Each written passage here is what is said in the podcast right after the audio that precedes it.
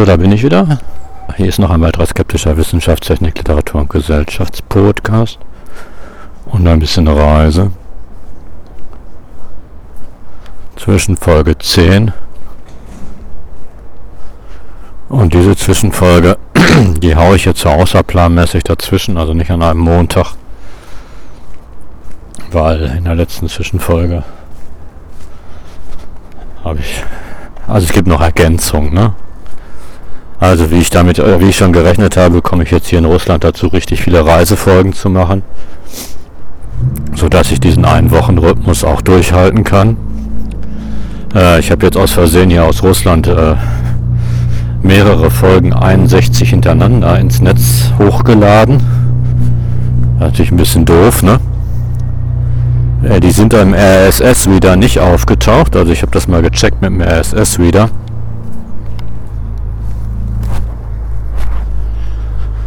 aber auf der Homepage schon. Ich kann das auch. Ich habe die also jetzt wieder gelöscht. Aber wie gesagt, auf der Homepage, also auf dem Homepage von Skeptischer Christ auch komischerweise immer noch 6, 7, 8 Mal hintereinander Folge 61 auf. Da kann ich jetzt auch nichts mehr gegen machen. Der RSS wieder ist sauber und ich gehe mal davon aus, dass die meisten Leute das sowieso über den RSS wieder ziehen. Ja, ähm, ich kann hier ins Internet gehen. Deswegen habe ich wieder auf Freitag gelesen. Ne? Und äh, vielleicht noch eine kleine Ergänzung zur Sterbehilfe. Also da ist eine Ulrike, fragt mich nicht, wie die heißt. Die in erster Linie so Themen zur Sterbehilfe und PIT hat und da die absolute reaktionäre eine absolut reaktionäre Extremmeinung vertritt, ne? also auch was Pitt angeht. Sie ist also immer dagegen, ne? ganz, ganz extrem. Wahrscheinlich aus in Anführungsstrichen christlicher Motivation, das ist meine Vermutung. Und immer wenn sie schreibt, kann ich, gehe ich eigentlich davon aus, dass, sie, dass, äh, dass es mich immer schüttelt. Ne? Es ist wirklich grauslich, was die schreibt. Und bei Sterbehilfe war jetzt abzusehen, hat sie jetzt auch wieder eine völlige Extremposition betreten. Äh, also die Sterbehilfe, es wird ja momentan ein Verbot der kommerziellen Sterbehilfe diskutiert und kommt vielleicht auch durch. Die Deutsche Gesellschaft für Humanes Sterben hat da reichlich Lobbyarbeit gegen gemacht, weil sie natürlich das nicht will. Aus ihrer, wie ich finde, völlig berechtigten Position heraus. Und äh, Erstmal wird die Deutsche Gesellschaft für Humanes Sterben von dieser Ulrike fragt mich nicht was zu einer kommerziellen Tötungsorganisation äh, fast schon gemacht, obwohl sie das ja gar nicht macht. Die betreibt ja nur Lobbyarbeit. Ähm, was sie auch total fatal findet, also, ne, also Lobbyarbeit ist ja immer irgendwie kommerziell. Ich zahle ja die Deutsche Gesellschaft für Humanes Sterben dafür, dass sie für mich etwas politisch durchsetzt und das macht sie auch scheinbar ganz gut. Ja, und was das Schlimmste war, Sascha!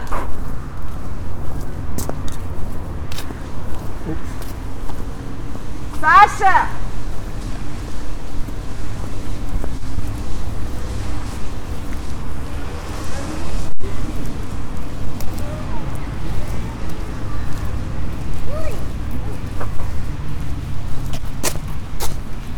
Was also von ihrer Seite wirklich die völlige Extremformal, äh, also sie bäschte dann auch noch allen Ernstes, ne? also sie möchte im Parlament wurden also auch viele extreme Beispiele gebracht, wo Leute unter grausamen Qualen gestorben sind oder sich voller Verzweiflung aus dem Fenster gestürzt haben, weil Tumore schmerzhaft aus dem Kopf wuchsen und so eine Scheiße, ne?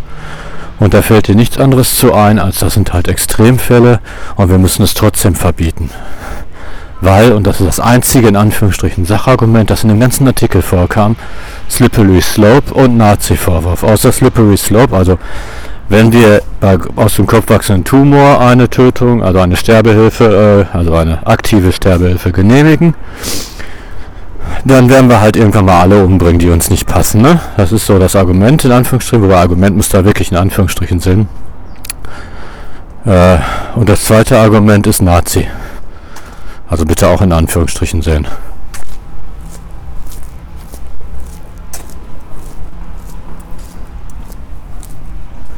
Mehr kam da nicht rüber. Und diese ganzen, ähm, ich weiß gar nicht, wie diese Sterbehilfegegner es schaffen, das Mitgefühl mit diesen entsetzlichen Grausamkeiten, die ihre Haltung den Menschen antut, abzuwehren. Das geht nur aus einer völlig vernagelten, ähm, menschenfeindlichen Position heraus. Ne? So wie zum Beispiel so ein Hardcore-Evangelikaler auch so menschenfeindlich ist und eine Frau lieber sterben lässt, als ihr die Abtreibung zu erlauben. Ne? Also als Extremposition.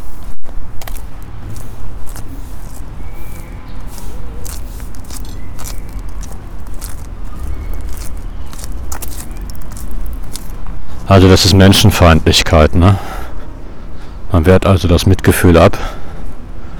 Oder man hat vielleicht auch gar kein Mitgefühl. Ich vermute mal, man hat kein Mitgefühl. Ne? Also die Frau hat überhaupt kein Mitgefühl, sondern sie ist, steht der Menschheit halt doch feindlich gegenüber. Ne? Sie holt sich wahrscheinlich an darauf runter, dass das Leiden eben nicht beendet wird. Ne? Sondern dass der Typ oder die Frau halt entsetzlich leidet.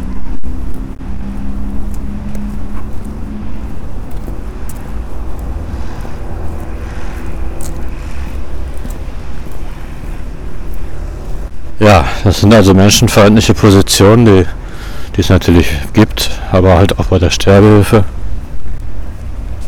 Und solche menschenfeindlichen Positionen, die, tarnen sich leider Gottes ne, oft als äh, moralisch überlegen. Ja, das ist ja bei dieser Abtreibungsdiskussion. Ne? Oder bei Pitt fühlen die sich ja auch moralisch überlegen. Ne? Dagegen ist prinzipiell nichts anzuwenden, also moralisch überlegen ist eine Haltung. Man ist natürlich, äh, man hat moralische Prinzipien, nach denen man lebt, ne? Aber wenn die so exzessiv absolut gesetzt werden, dann gibt es natürlich Probleme, ne? Vor allen Dingen muss man natürlich dringendst differenzieren zwischen äh, moralische Prinzipien, die nur für einen selber gelten. Ne? Also das ist zum Beispiel auf sexuellem Gebiet. Ich bin monogam ne? oder ich bin heterosexuell. Dass ich heterosexuell bin, das ist kein moralisches Prinzip. Aber dass ich monogam lebe, ja schon. Ne? Äh, das kann ich jetzt nicht auf andere Menschen einfach übertragen. Ne? Oder wenn ich zum Beispiel PIT oder Abtreibung ablehne, das ist ja völlig in Ordnung, das darf ich als Individuum. Ähm, ich habe ja meine eigenen Kriterien, nach denen ich lebe, aber das darf ich unbedingt nicht auf andere anwenden, dieses moralische Prinzip. Also gerade was Sexualität angeht, sind moralische Prinzipien, außer natürlich die ähm, diejenigen, die gegen die Menschenwürde verstoßen. Ne? Also Vergewaltigung und so, das sind moralische Kriterien, die natürlich allgemein gelten. Aber ähm, gerade so Monogamie oder ich bin lebe in einer Ehe oder ich lebe promiskuitiv zum Beispiel, das sind moralische Prinzipien, das bleibt ja jedem selber überlassen. Ne? Die gelten nur für einen selber. Ne? Also ich wäre ja auch etwas irritiert, wenn jemand extrem promiskuitiv lebt, ähm, äh, das auf mich überstülpen würde und das von mir erwarten würde oder so. Ne? Ähm, und bei der PIT ist natürlich das Problematische, dass die Frage, wo beginnt menschliches Leben, äh, völlig ungeklärt ist. Ne? Und deswegen man bei dieser Frage natürlich sehr, sehr vorsichtig sein muss mit moralischen Fortschritt, äh, Vorschriften. Ne? Aber bei der Sterbehilfe ist es eigentlich ganz eindeutig. Wenn diese Ulrike so und so Bock hat, wenn ihr ein Tumor aus dem Ohr wächst und extrem schmerzhaft, das tapfer bis zum Ende durchzustehen, aus welchem Grund auch immer. Ich kann mir kein Sachargument dafür vorstellen, dass die Ulrike da Spaß dran hat. Aber wenn die da Spaß dran hat, dann kann die das ja machen. Niemand will, ja, will sie ja gegen ihren Willen töten. Aber sie soll andere gefälligst nicht dazu verdammen, das auszuhalten oder sich dann aus dem Fenster zu stürzen in ihrer Not. Ne? Und das äh, ist eine zutiefst amoralische und menschenfeindliche Haltung anderen Menschen vorzuschreiben, wie sie zu leben und zu sterben haben. Das geht verdammt nochmal keinem was an. Oder rumzupoppen haben. Das ist menschenfeindlich, ne? lebensfeindlich, ne?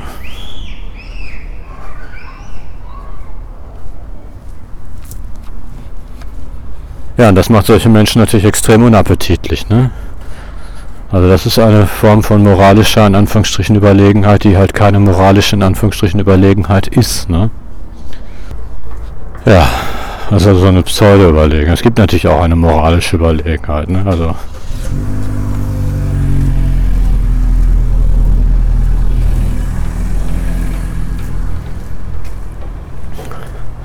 gibt ja Menschen, die anständig leben, ne, die sich an die Gebote von Moral und Fairness halten. Und äh, also Fairness meine ich Moral und Ethik und Fairness halten. Meine ich jetzt, als die die Menschenwürde berücksichtigen. Ne? Und ähm, es gibt Menschen, die das nicht tun. Ne? Natürlich sind die erste Gruppe, ist der zweiten Gruppe moralisch überlegen. Das ist überhaupt keine Frage. Ne? Ja, aber nochmal zu dieser Menschenwürde. Das ist nämlich das Problem, dass diese Sterbehilfegegner genau sich auf diese Menschenwürde berufen. Das wirklich problematisch an diesem Menschenwürde-Begriff. Nee, nicht an dem Begriff, also an diesem Menschenwürde am Ende des Lebens oder auch bei Krankheit ist das, was man selber als würdevoll empfindet. Also es gibt natürlich Konsens, was gegen die Menschenwürde verstößt, ne? Mord, Vergewaltigung, äh, Folter, das sind alles so Sachen, die gehen klar, ne? da braucht man ja nicht drüber nachzudenken. Aber zum Beispiel was Krankheit angeht oder auch Behinderung, da, das habe ich ja schon ausführlich in meinem Sterbehilfe, ähm, meiner Sterbehilfe-Folge erläutert, ähm, entscheidet ja das Individuum, was er für mit seiner Würde vereinbar hält, ne? Und nicht die Allgemeinheit. Wenn die Ulrike zum Beispiel sagt, in einem Freitag-Artikel, das sagt sie immer wieder, Behinderung verstößt nicht gegen die Menschenwürde, äh, dann stimmt das nicht für jeden. Ne? Also es wird ja auch immer so, es wird die Unappetitlichkeiten, die Behinderung und Krankheit nun mal eben haben, die werden da auch komplett ausgeblendet, ne? Und das Alter ja leider auch. Ähm, Alter, Krankheit, ich habe selbst in der Krankenpflege gearbeitet, ne? Das hat was mit Verstoß gegen die Intimsphäre zu tun, ne? Also wenn man gepflegt wird, dann wird die Intimsphäre nicht mehr eingehalten, ne? Man wird im Genitalbereich gewaschen, das ist äußerst peinlich, ne? Ähm, das ist ein Verstoß gegen die Intimsphäre und man nimmt das als Individuum als auch als ein Verstoß gegen die Menschenwürde wahr, ne? Einige vielleicht nicht, das kann ja sein. Ich persönlich aber schon, ne? Also wenn mich mal mich im Intimbereich waschen würde, dann würde ich das schon als einen extremen Übergriff definieren und auch empfinden. Als peinlich empfinden natürlich. Ne, vor allem, wenn ich mich nur eingekotet habe, ne, zum Beispiel. Und ähm, als ein Verstoß gegen meine Menschenwürde. Das entscheide ich. Ne? Wenn mir dann die Ulrike sagt, da verstößt doch keiner, doch, sag ich, das entscheide ich, was für mich ein Verstoß gegen meine individuelle Menschenwürde ist. Die Grenzen ziehe schließlich ich, ne? Also für mich selber natürlich nur. Ne? Ich schreibe ja keinem anderen vor, was er als peinlich empfindet. Und ähm, wenn man das nicht will, dann hat man Gottverdammt nochmal das Recht zu sagen, ich gehe. Ne? Also ich bringe mich um. Vor allen Dingen, wenn dann auch diese Pflegebedürftigkeit ähm, vielleicht mit starken Schmerzen verbunden ist, die nicht gelindert werden können. Ne? Sowas gibt es und zwar reichlich. Das hat nichts, wie Ulrike dann immer sagt, mit der Unterfinanzierung des Pflegesystems zu tun. Das hat durchaus auch was mit der äh, Unterfinanzierbarkeit des Pflegesystems zu tun. Aber ich möchte mal bitte wissen, was so Sterbehilfegegner wie diese Ulrike da eigentlich sagen wollen. Also, äh, wir lassen die Leute jetzt alle wie Hulle leiden und hindern sie daran, Selbstmord zu begehen, damit sie dann eine Rebellion starten und das Pflegesystem verbessern? Wo ist denn da der Ansatz? Hm? Oder wir, ne, was soll das jetzt politisch bringen? Ne? Also der Vorwurf von Ulrike ist ja, die, äh, die wollen die Sterbehilfe jetzt forcieren, das ist so eine Art Verschwörungstheorie, damit die ganzen kranken Leute weggemetzelt werden ne? oder sich freiwillig selber wegmetzeln. Ähm, aber äh, wenn wir jetzt die Sterbehilfe verbieten und die Leute, die Sterbehilfe leisten, für 30 Jahre in den Knast packen oder so ein Quatsch, ne? also das ist ja ernsthaft so eine Diskussion, dann ähm, haben wir damit das Pflegeproblem gelöst? Natürlich nicht. Ne? Und dann, selbst bei maximaler Finanzierung, das habe ich schon im Sterbehilfe-Podcast, das kann man gar nicht, selbst bei optimaler Finanzierung, ne, also jeder Pflegebedürftige kriegt 50.000 Euro im Monat, ne, damit er optimal gepflegt werden kann, ist es kacke, wenn man sich einkotet und im Intimbereich gewaschen wird. Ne? Das wird durch das Geld gar nicht irgendwie abgemildert. Also, ne? Das nützt an nichts. Der Verstoß gegen die Menschenwürde geht nämlich da gar nicht vom Menschen aus, sondern von der Krankheit. Ne? Das wollen diese Sterbehilfegegner gar nicht einsehen. Es gibt Krankheiten, die verstoßen gegen die Menschenwürde. Ne?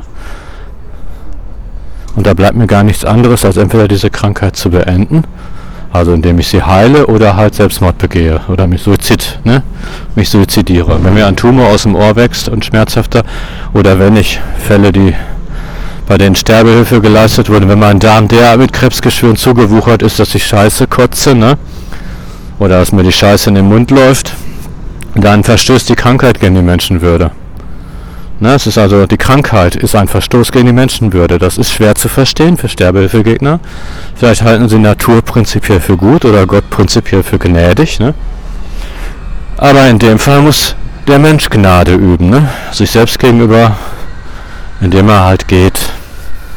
Ne? Also es gibt keinen Grund, äh, monatelang Scheiße zu fressen und sich den eingekoteten Intimbereich waschen zu lassen und Höllenschmerzen zu leiden. Wozu, wenn danach sowieso nur noch der Tod kommt? Und es im Hier und Jetzt keinerlei Lebensqualität mehr gibt. Wozu? Ja. Eine Frage, die Sterbehilfegegner nicht beantworten können und gar nicht wollen. Wie gesagt, es gibt immer Slippery Slope, ne? Also diese abschüssige Bahn, wir töten dann irgendwann alle. Wir müssen das also bei diesen Extremfällen verbieten, damit wir nicht alle töten.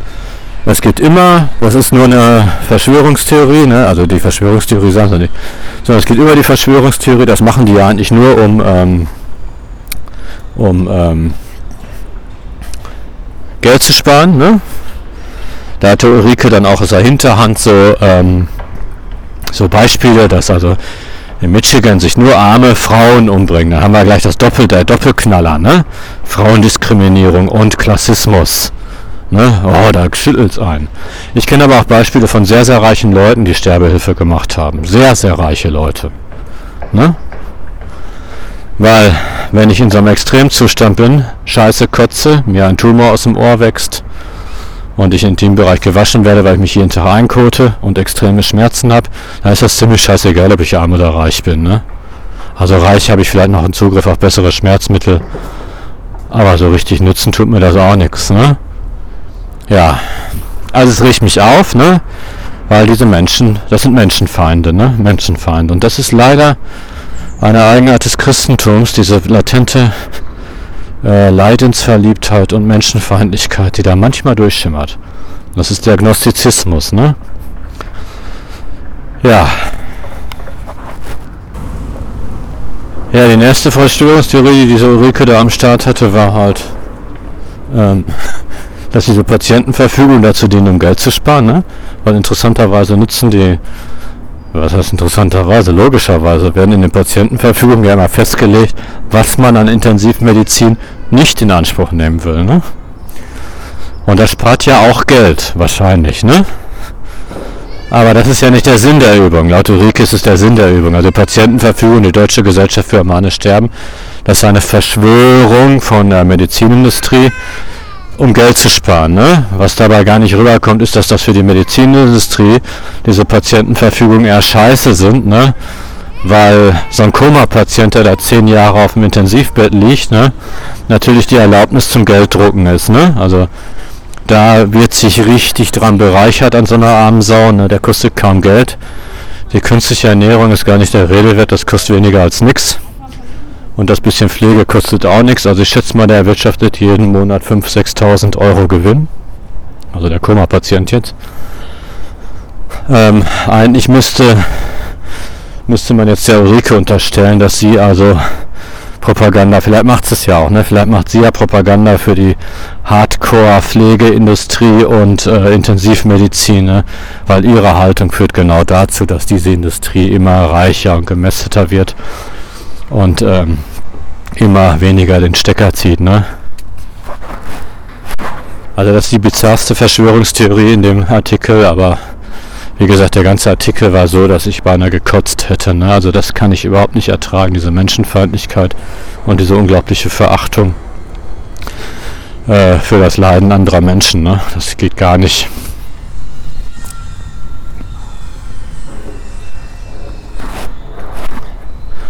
Okay. Ähm, das zu, das dazu. Also es hatte mich mal wieder aufgeregt. Ne? Ja, ich bin ja wie gesagt Mitglied in der Deutschen Gesellschaft für Humane Sterben. Ich muss als Christ sagen, es ist ein echtes Problem, dass da die Humanisten durchgängig die besseren Positionen vertreten. Der Hans Küng allerdings, muss ich auch sagen, hat da eine durchaus liebenswerte und äh, sehr menschliche, sehr menschlichen Artikel zugeschrieben. Den könnt ihr vielleicht mal im Internet suchen, den findet ihr da bestimmt.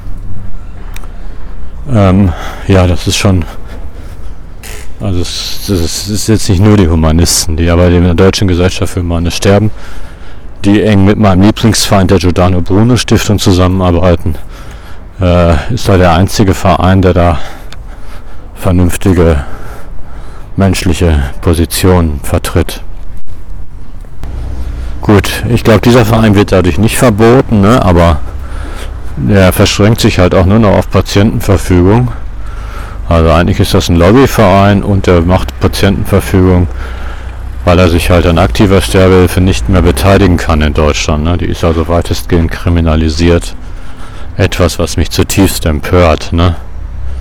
Und es gibt wirklich eindrucksvolle Videos von Exit. Ne? Also Exit müsst ihr mal bei YouTube gucken. Eindrucksvolle Reportagen, wie man in Würde sterben kann. Ne? Und ähm, ja. Und das diesen Leuten so, oder das auch mir irgendwann vielleicht mal zu verwehren, ist eine Ungeheuerlichkeit, ne? Ja, da muss ich mich also aus dem Fenster stürzen oder mir die Pulsadern aufschneiden. Was für eine Scheiße ist das denn, Leute? Gut, dann mache ich jetzt als nächstes die Ergänzung zum Hedonismus-Podcast. Da ist mir eine Anekdote aus ähm, aus, ähm, aus, aus, aus, aus, aus meinem Leben eingefallen. Also jetzt keine großartige Anekdote, aber ich habe in meinem Lehrerzimmer gesessen und da war ein Religionslehrer anwesend und ein Referendar. Und dieser Referendar war Sportstudent. Ne? Äh, es gibt ja einen Witz, der war jetzt, bezog sich aber nicht, aber es gibt einen alten Lehrerwitz, ne? was sitzt im ähm, Lehrerzimmer und hat einen IQ von 100 Richtig, drei Sportlehrer, ne? Ähm, ja, das war jetzt aber auch durchaus ein intelligenterer Sportlehrer, deswegen wollte ich die jetzt nicht alle so bashen, obwohl Sportlehrer ist schon eine ganz interessante Sorte Mensch. Sportstudenten übrigens auch. Schon ein bisschen grenzwertig, ne? Ich habe mal jetzt diesen bronzenen Schwimmschein gemacht, ne? Diesen Rettungsschwimmer, Bronze. Der ist nicht so anspruchsvoll.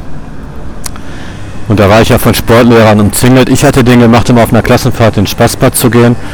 Aber äh, die hatten den gemacht, weil sie halt Schwimmunterricht erteilen. Der muss regelmäßig irgendwie aufgefrischt werden.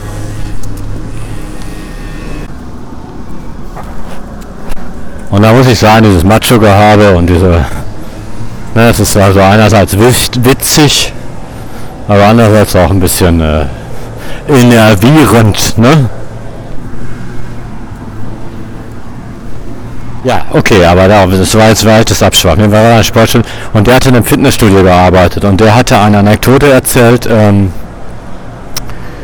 aus dem Fitnessstudio und zwar hat er da so Hardcore Bodybuilder gehabt und da meinte ein Hardcore Bodybuilder zu ihm, warum er seinen Körper so stylt. Ne? Er möchte beim Poppen vom Spiegel halt super aussehen. Ne? Das war das Motiv für den Bodybuilding zu machen, also jetzt nicht für diesen Sportlehrer, sondern für einen, den er aus dem Fitnessstudio kannte.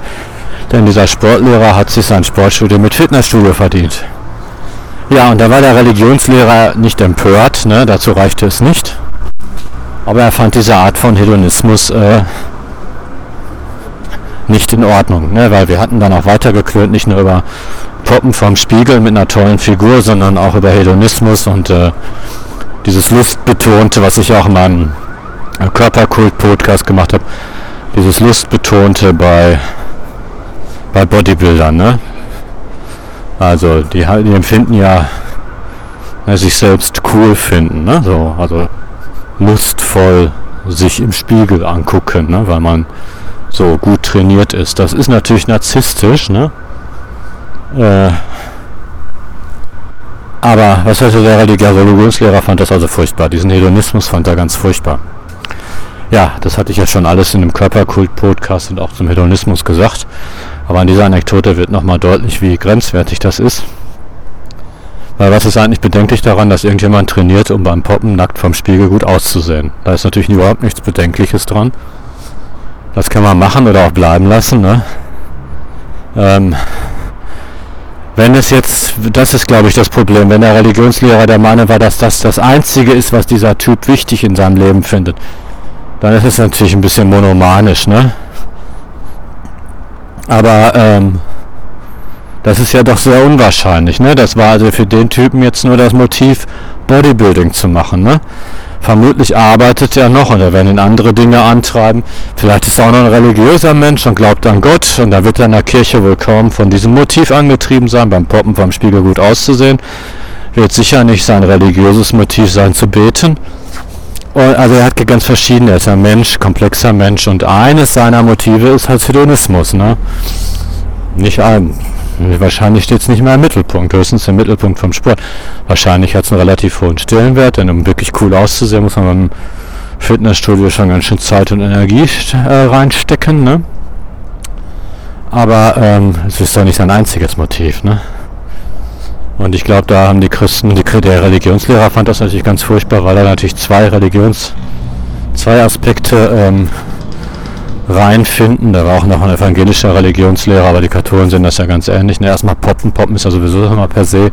Also Poppen aus Lust. Ja gut, die Evangelien können das schon einigermaßen ertragen. Ne? Aber sich beim Poppen im Spiegel angucken und ähm, ja, sich selber aber erotisch finden, das ist schon für Evangelien jenseits von allem. Ne? Da kriegen die jetzt Probleme. Ne? Also das ist irgendwie, also die laden den Sex auch so ein bisschen äh, mit Partnerschaft auf, ne? Also Verbundenheit zweier Seelen und so. Das ist ja auch alles spielt ja beim Sex auch rein, ne? aber Narzissmus spielt ja beim Sex natürlich auch rein. Ne? Äh, das ist äh, das ist halt alles nicht so schwarz-weiß und äh, eindeutig wie die Evangelien und die Katholiken das beim Sex gerne hätten. Ne? Sex ist außerordentlich komplex, die Motivlage ist außerordentlich komplex. Ne? Ein, ein Motiv für Sex ist natürlich Spaß, wahrscheinlich das Hauptmotiv, ne? Ekstase, ne? Darum geht es ja beim Sex. Also, ähm,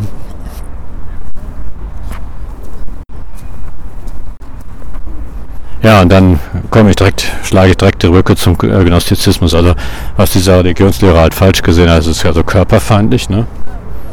Also den Körper einfach zu stylen um des Körpers willen, ne? um seiner selbst willen sozusagen.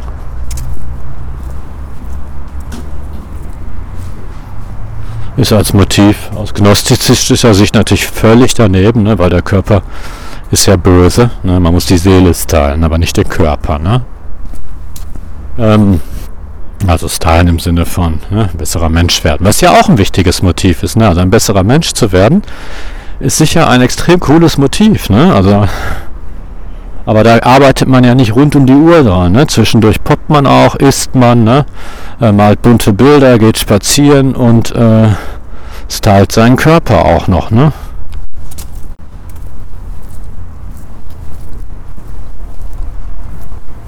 Also diese Komplexität, das kriegen die äh, gnostizistisch angehauchten Evangelien und auch Katholiken nicht so auf die Reihe. Ne? Also wie gesagt, wenn dieser Bodybuilder das zu seinem einzigen Motiv macht, dann kriegt er wirklich ein Problem. Dann ist Hedonismus natürlich auch total doof. Ne? Ähm und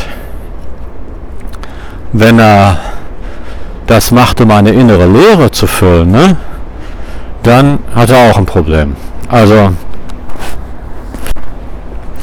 Das ist nämlich, das ist jetzt, das ist jetzt eine echte Ergänzung zum Hedonismus-Podcast. Ähm, Menschen, wahrscheinlich alle Menschen, ich glaube, das habe ich im Hedonismus-Podcast schon mal gesagt, aber Menschen, wahrscheinlich alle Menschen, schleppen eine innere Sehnsucht mit sich rum, ne? wenn man so will, eine Leere.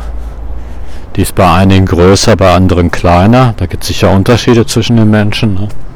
Aber diese Sehnsucht ist allen Menschen zu eigen. Ne? Die Romantiker haben das die Suche nach der blauen Blume genannt. Und diese Sehnsucht, die wird oft an irgendwas gekoppelt. Ne? Also die Romantiker haben halt diese blaue Blume gesucht. Die größte Tragödie ist es natürlich, die blaue Blume zu finden. Weil dann stellt man fest, dass das, was man geglaubt hat, was diese Sehnsucht stillt, ähm, die Sehnsucht halt nicht stillt. Ne? Watzlawick hat auf die Tragödie aufmerksam gemacht. Die größte Tragödie ist natürlich ähm, Die größte Tragödie ist die Erfüllung eines Traums. Ne? Also die, das ist ja, wenn der Wunschtraum erfüllt wird, dann spüren die Menschen wieder diese Sehnsucht, diese Leere. Ne? Vielleicht gibt es ein paar glückliche Menschen, die diese Leere nicht empfinden. Ich gehöre ganz sicher nicht zu denen. Ne? Ich habe diese Leere in meinem Leben immer empfunden. Und diese Leere stillt natürlich nur Gott. Gott ist die Erfüllung aller Sehnsüchte, ne? Und nur Gott. Ja, und ähm, das ist dieser, ähm, das ist eine Art von Hedonismus, die natürlich fatal ist, ne? Wenn man mit Vergnügen diese Leere füllen will. Also Vergnügen um des Vergnügen Willens. Also die Motivlage ist absolut wichtig, ne? Gott will, dass wir glücklich sind, ne? Also und glückliche Erlebnisse haben. Also die äh, Motivlage, ich möchte ein glückliches Erlebnis haben und deswegen, und deswegen trainiere ich die Blöde, ne, damit ich beim Poppen vom Spiegel nackt gut aussehe. Ne? Das ist ein cooles Motiv, ne? das ist das richtige Motiv. Ähm, dann hat man auch Spaß vom Spiegel oder auch, ja, wahrscheinlich, ne? kann mir schon vorstellen, dass es mehr Spaß macht, als super muskulöser Mann zu poppen, als wie ich, als so mäßig normal trainierter Mensch. Ähm, Mann. Aber Oh, das ist eine Katze auf einem BMW. Wie süß. Ich laufe übrigens immer noch durch Moskau, also genau gesagt durch Eisenbahnort. Ne?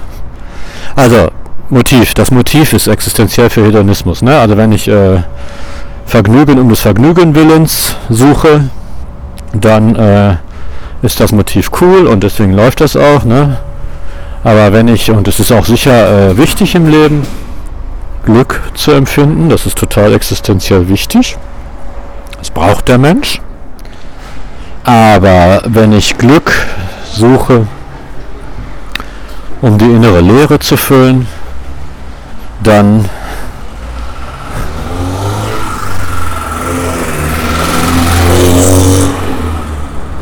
dann äh, öffne ich halt die Tür zur Hölle, weil ich dann natürlich äh, wie ja die Christen den Naturalisten auch völlig zu Recht vorwerfen, ähm, irgendwann mal feststelle, dass das nicht geht. Ne? Glück kann die innere Leere nicht füllen. Ne? Glück kann die Sehnsucht nicht stillen. Äh, das Füllen der inneren Leere und das Stillen der Sehnsucht ist allein Gott vorbehalten. Ne? Das haben Mystiker immer erkannt. Unsere letzte Sehnsucht unsere größte Liebe, unsere wichtigste Beziehung ist halt Gott und nicht das Glück, ne? Also ich kann, ich muss Gott immer an die erste Stelle setzen, ne? Und für die innere Lehre, für diese Erfüllung der Sehnsucht, ne, diese Sehnsucht nach Erlösung, die schleppt jeder Mensch mit sich rum, außer wenige glückliche Ausnahmegestalten. Und natürlich auch im unterschiedlichen Maße, ne, einige mehr, andere weniger. Aber diese Erfüllung dieser Sehnsucht, Erlösung gibt es nur bei Gott. Ne? Nur bei Gott, nicht im Glück. Ne? Da gibt es keine Erlösung. Im Glück gibt es nur Glück, ne? aber keine Erlösung.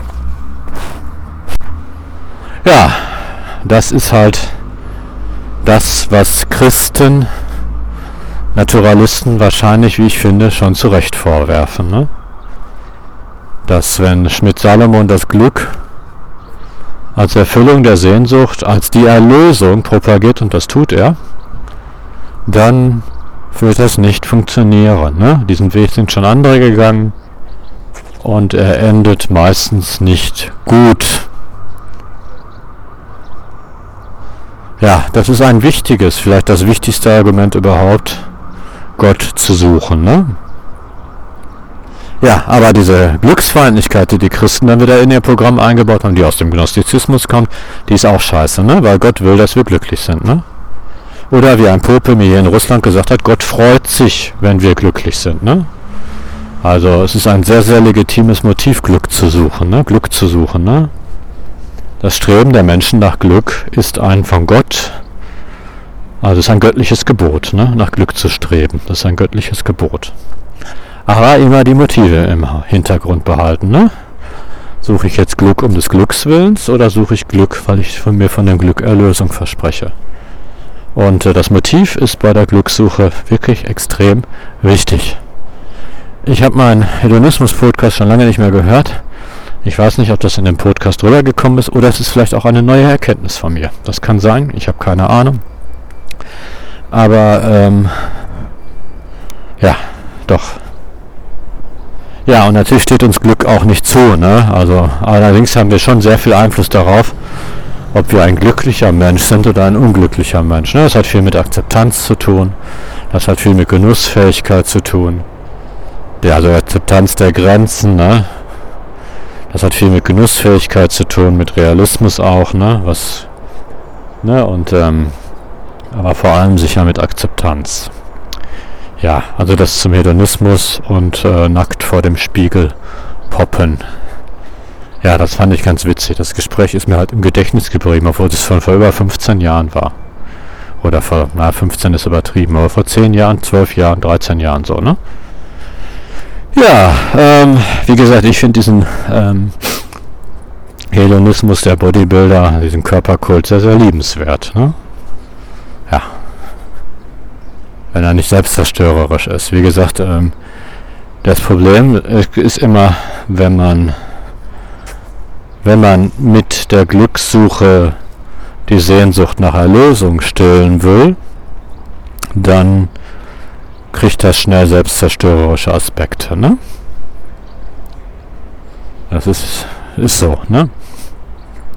Ja. Und äh, am Ende stellt man halt fest, dass man vielleicht zwar Glück empfindet, natürlich empfindet man Glück, ne? Aber Erlösung findet man, wie gesagt, und das werde ich das letzte Mal jetzt betonen, Erlösung gibt es nur bei Gott. Streng genommen sind wir schon erlöst, ne? Wir wissen das nur noch nicht. Aber das ist, äh, also wir glauben es noch nicht wirklich, ne? Wir wissen es schon irgendwie. Aber wir glauben es halt nicht, ne? Wir sind ja schon vor langer, langer Zeit erlöst worden. Ja, das ist jetzt fast eine 40 Minuten Zwischenfolge. Ja, das war noch ein weiterer skeptischer Wissenschaftstechnik, Literatur und Gesellschaftspodcast und ein bisschen Reise zwischen Folge 10, ne, eine kleine Ergänzungsfolge zum Sterbehilfe und zum Hedonismus und zu Gott. Ja, äh, guckt, äh, guckt euch. Wir sind ja kein Fernsehen, ne? Wir sind Radio, Internetradio. Äh, hört euch noch die Folgen zur Sterbehilfe an, wenn ihr sie noch nicht gehört habt, und zum Hedonismus. Die könnt ihr euch im RSS wieder super leicht raussuchen. Ne? Und ähm, ja, ja, hört es euch an, weil sonst ist das alles aus dem Zusammen. zum Körperkult. Ne? Zum Körperkult habe ich auch eine Folge gemacht. Das hört euch am besten alles mal an und dann äh, habt ihr vielleicht ein paar interessante Anregungen gefunden, vielleicht auch nicht. Ne? Äh, ja, und wenn es euch gefallen hat oder nicht gefallen hat, dann schreibt mir doch mal eine E-Mail bekomme nämlich ganz gern E-Mails. Ich bekomme massenhaft Spam-Mails, aber ich hätte auch, bekomme auch ganz gern so E-Mails von Menschen an eilig-podcast.yahoo.de eilig-podcast.yahoo.de eilig-podcast.yahoo.de Ja, bis zum nächsten Podcast. Tschüssi, Kowski.